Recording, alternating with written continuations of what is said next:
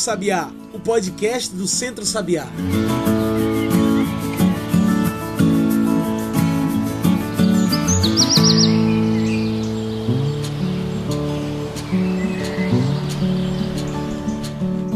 Olá a todos e todas que nos ouvem agora pelo Spotify e pelo Mixcloud. Eu sou João Lucas França e está começando agora o Cantos do Sabiá, o nosso podcast sobre o campo, a cidade e o mundo.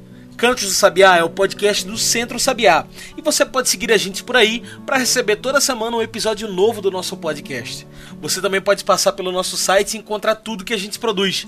Anota aí: centrosabiá.org.br, tudo junto e sem acento.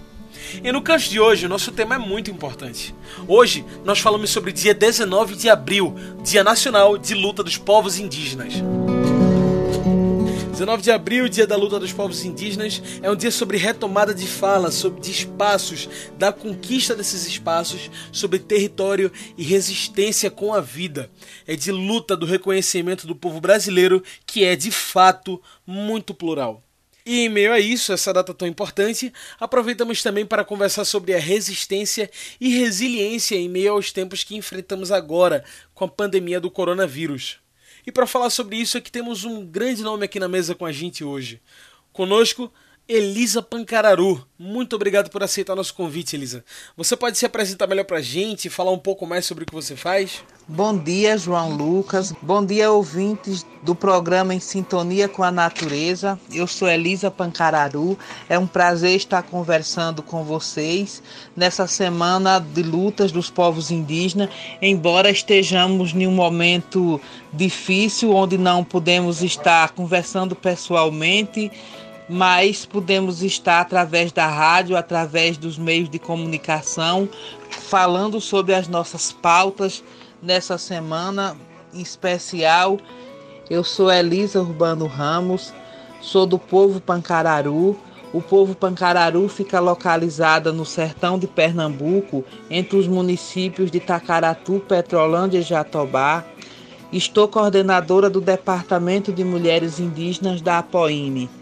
A POIME é a articulação dos povos e organizações indígenas do Nordeste, Minas Gerais e Espírito Santo. Do ponto de vista histórico, desde a pisada do invasor em nossas terras, de 1500 até os dias atuais, as epidemias têm sido parte da destruição dos nossos povos ao longo desses séculos.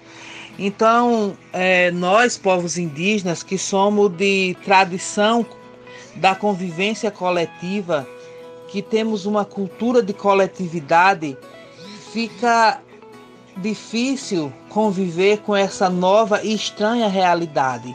Por que estranha realidade? Porque de uma hora para outra ela passa a exigir com que a gente rompa com essa forma de organização social que nós temos. É, há uma, uma uma imposição, né? De que ficamos isolados, o chamado isolamento social. Porque para nós é uma imposição, embora tenhamos que atender, né? Então, esse isolamento, é, do ponto de vista de, de uma convivência, onde diariamente nós estamos visitando os parentes, visitando as aldeias, principalmente nós que somos profissionais de educação ou profissionais de saúde ou lideranças que temos essa convivência direta não apenas com nossos familiares, pai, mãe, filho, irmãos, mas com todos os moradores das nossas aldeias, com toda a comunidade, com toda a população. Então, essa, essa exigência passa a ser um elemento estranho no nosso modo de vida, na nossa forma de se organizar, porque ela também vem de fora, né? Então, ela não é algo que nasce dentro dos nossos povos, é algo que vem inclusive de fora do Brasil, mas que passa por todo um contexto todo um contexto onde o próprio país Brasil, metade da população é a favor de ter cuidado com os outros, com a vida de outras pessoas e uma outra metade não. Então, é, nós estamos convivendo com um viés de contradição. É impossível não falar da crise que enfrentamos globalmente hoje, que é a crescente do coronavírus no Brasil e no mundo. Como você vê o povo indígena na luta contra o crescimento do vírus no Brasil? Nossos povos sempre viveram em harmonia, em harmonia com a natureza, em harmonia na forma de conviver, ou seja, tinha o seu próprio jeito de se organizar, o seu próprio jeito de educar, o seu próprio jeito de vivenciar a sua relação espiritual, a relação com os seres visíveis e não visíveis, a sua relação de harmonia com as plantas, com os animais, com sua cosmologia.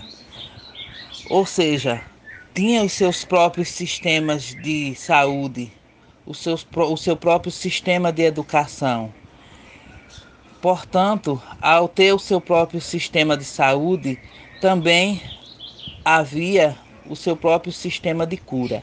Então, eu estou falando havia, mas no presente, o sistema de educação e de saúde e de convivência e de organização, a sua relação com a terra, ainda está presente nos povos indígenas. E aí, o meu lugar de fala é o território Pancararu. No entanto, a minha convivência na qualidade de educadora com outros povos, com a organização, com o movimento indígena, a organização que discute a educação, me permite conhecer outros povos em Pernambuco. E aí, essa relação de contato desde a chegada do invasor, do colonizador, mexeu nessa estrutura, nessa forma de vida que esses povos tinham e continuam tendo. Né? Então, mesmo assim, os saberes ancestrais, os conhecimentos que nossos antepassados nos deixaram, faz com que a gente conviva com essas situações. Portanto, é, a luta dos povos indígenas hoje é uma luta pelo seu território principalmente. Por quê? É no território que garante, é o território que garante a sobrevivência, a subsistência física, cultural, intelectual e espiritual desses povos. Então, é, conviver com essa nova epidemia, eu digo nova epidemia porque ela chega há poucos meses no mundo no Brasil e com certeza afeta também os povos indígenas. Então, de norte a sul desse país, os povos indígenas têm se organizado e se preparado para enfrentar essa epidemia. Então, o coronavírus, ele vem mexer também com essa estrutura e fazer com que esses povos pensem essa forma de enfrentamento, né? essa forma de, de saber que esse elemento estranho a nosso sistema de saúde está posto e que nós precisamos organizar as nossas defesas, né? A conversar com os nossos parentes, a se isolar do mundo lá fora. E mesmo assim, esse mundo lá fora não está isolado da gente, né? Então, os nossos parentes circulam por esse mundo lá fora, né, transitam da aldeia para fora da aldeia e vice-versa, né? Bem como pessoas estranhas. E isso faz com que a gente se prepare para essas defesas, né? Para o não contato com essa doença que está posta, que está aí. No entanto, o problema da epidemia se soma a outros problemas se soma à garantia da alimentação, se soma aos problemas dos profissionais, seja os de, os de carteira assinada ou ligada a uma, institu a institui a uma instituição, é, ou os autônomos, como vamos chamar de autônomo no nosso contexto, os agricultores e as agricultoras, ou os artesãos e as artesãs, que depende de uma troca no sentido de garantir a sua economia, garantir a sua forma de compra de alimento, a sua forma de troca de alimentos, né? E aí a gente vai conviver com todas essas situações que o Estado brasileiro coloca para a sua sociedade e lógico, os povos indígenas que estão inseridos nessa sociedade. Excelente. Olha, a discussão está ficando muito boa, mas agora a gente vai fazer uma pausa. Fica aí que a gente continua no instante essa conversa com Elisa Pancararu sobre o Dia de Luta dos Povos Indígenas. A gente volta já já.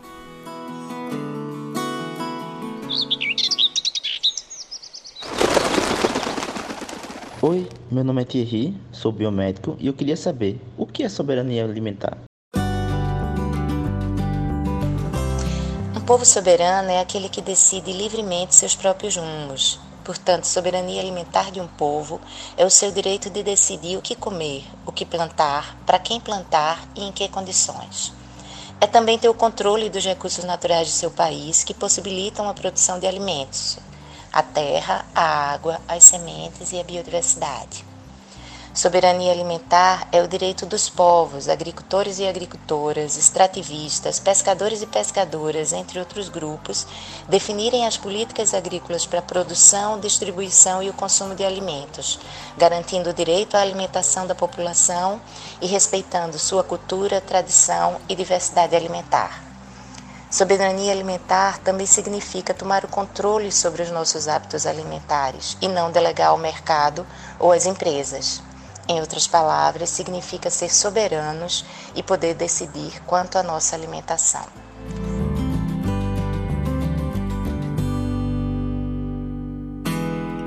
Já estamos de volta, a gente segue aqui conversando sobre o Dia de Luta dos Povos Indígenas, o dia 19 de abril, com Elisa Pancararu. Existe alguma medida formal que tem sido tomada, até para a própria defesa entre os indígenas? De que forma vocês têm se organizado para evitar o contágio? Uma primeira medida tomada pelas lideranças indígenas foi fechar as entradas da, das aldeias que dão acesso às cidades, ou seja, não receber pessoas estranhas. Então, por que isso? Pela possibilidade dessas pessoas trazerem consigo o vírus e contaminar algum indígena. Uma vez contaminando esse indígena, com certeza contaminará uma grande parte dessa população, pela nossa prática de viver coletivamente. E aí, é, essa é uma primeira medida. Junto a ela vem a medida das informações, né? As informações promovidas pela CESAI, promovida por outras instituições, pelos meios de comunicação que informam a cada momento, atualizam os dados e divulgam os perigos que, as, que a população, que as pessoas estão expostas. E uma vez que expondo esses perigos a que estamos expostos, nos orienta como é, zelar pela nossa saúde, né? como evitar essas formas de contágio. Mas além das instituições que promovem essas informações, a gente também sai conversando uns com os outros, informando uns aos outros esse perigo o qual estamos correndo, né? E aí essa, essas informações, essas conversas, ao mesmo tempo que nos deixam nervosos e nervosas pela situação qual o país está passando, o mundo está passando, também é, nos prepara e nos faz refletir sobre uma situação mais complexa. Então, e aí me faz lembrar do filme Titanic. Quem será quem, nenhuma, nenhum caso, nenhuma situação de uma contaminação em um número maior de pessoas, quem será atendido primeiro? Quem será escolhido?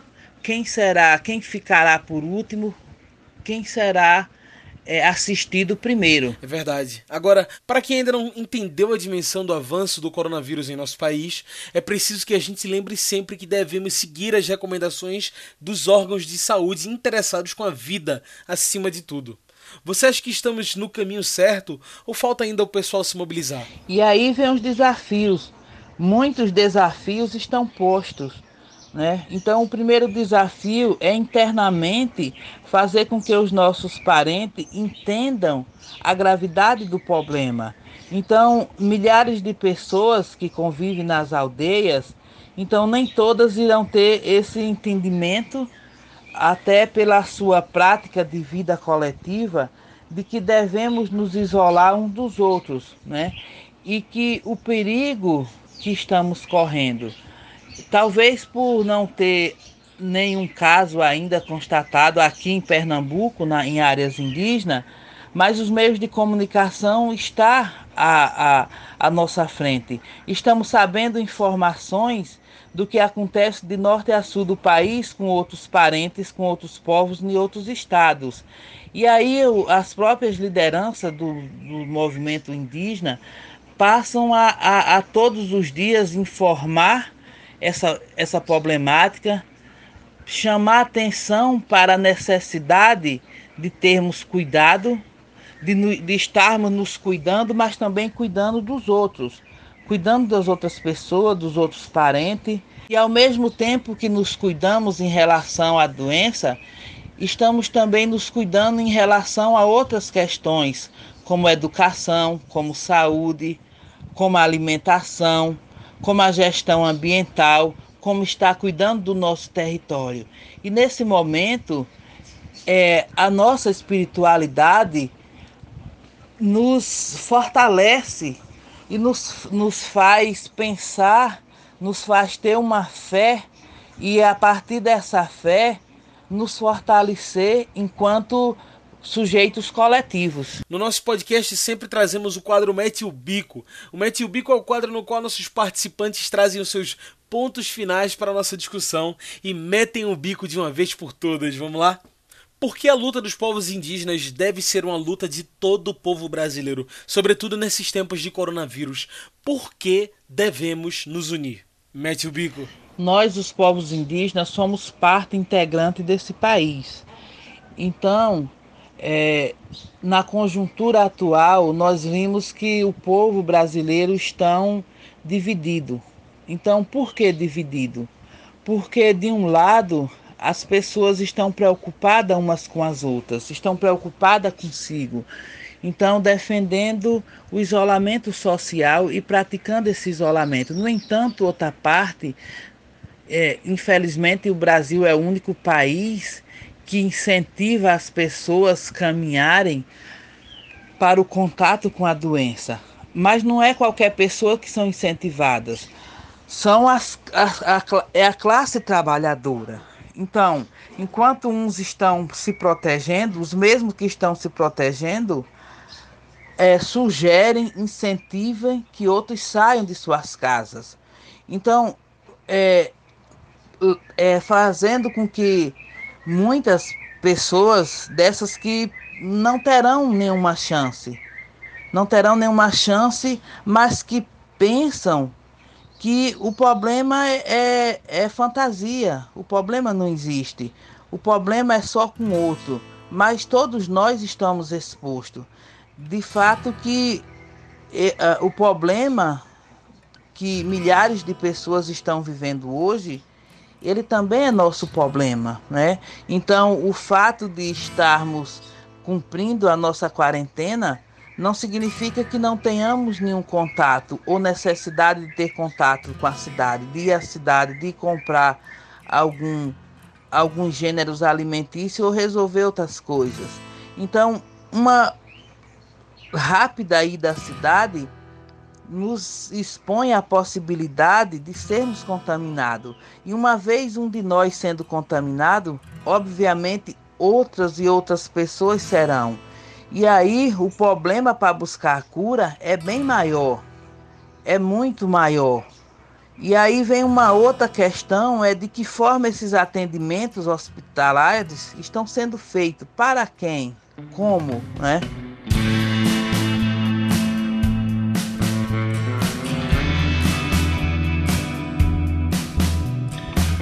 Elisa, infelizmente nosso tempo de entrevista está acabando, mas foi muito bom bater esse papo com você hoje. Você tem alguma mensagem final para deixar para quem nos ouve, algum recado?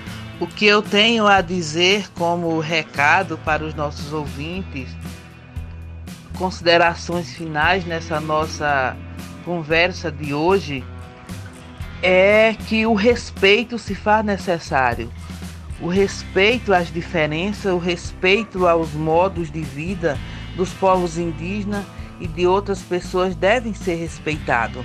Nós vivemos em um contexto de racismo nesse país, nesse caso o racismo, o caso dos povos indígenas, e aflige a, a todas as questões a nós direcionada. Então, uma primeira questão de racismo é não respeitar os nossos territórios. Então, os nossos territórios são sagrados para nós. É deles, é deles que nós tiramos todos os nossos sustento.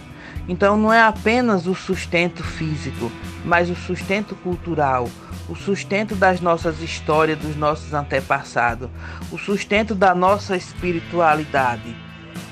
E esse racismo faz com que a atenção à nossa saúde, as políticas públicas de saúde sejam deficientes.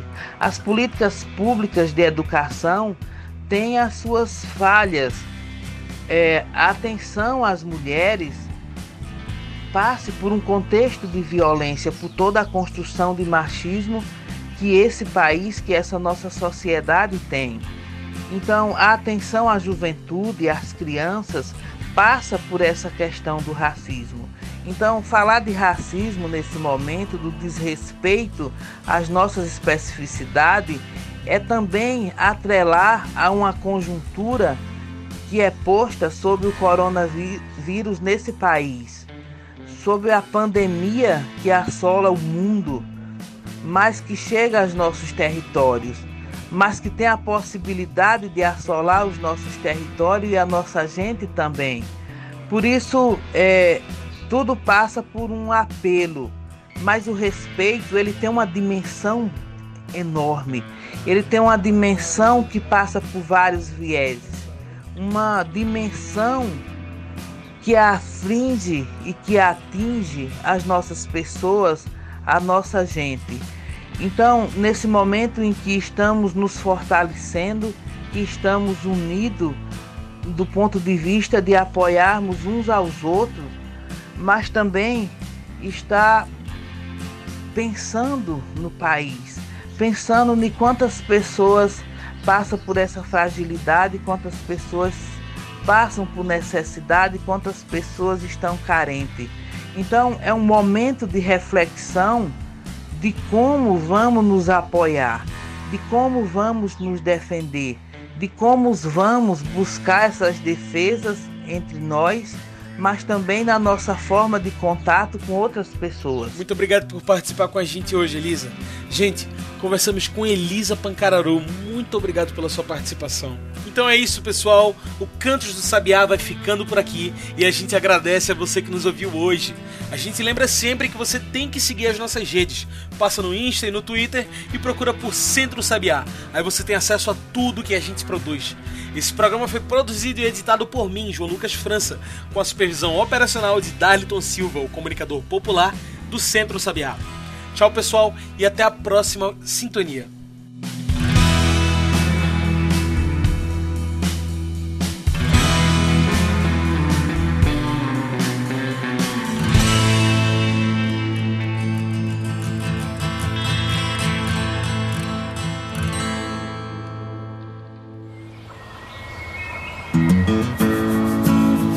Você ouviu Cantos do Sabiá.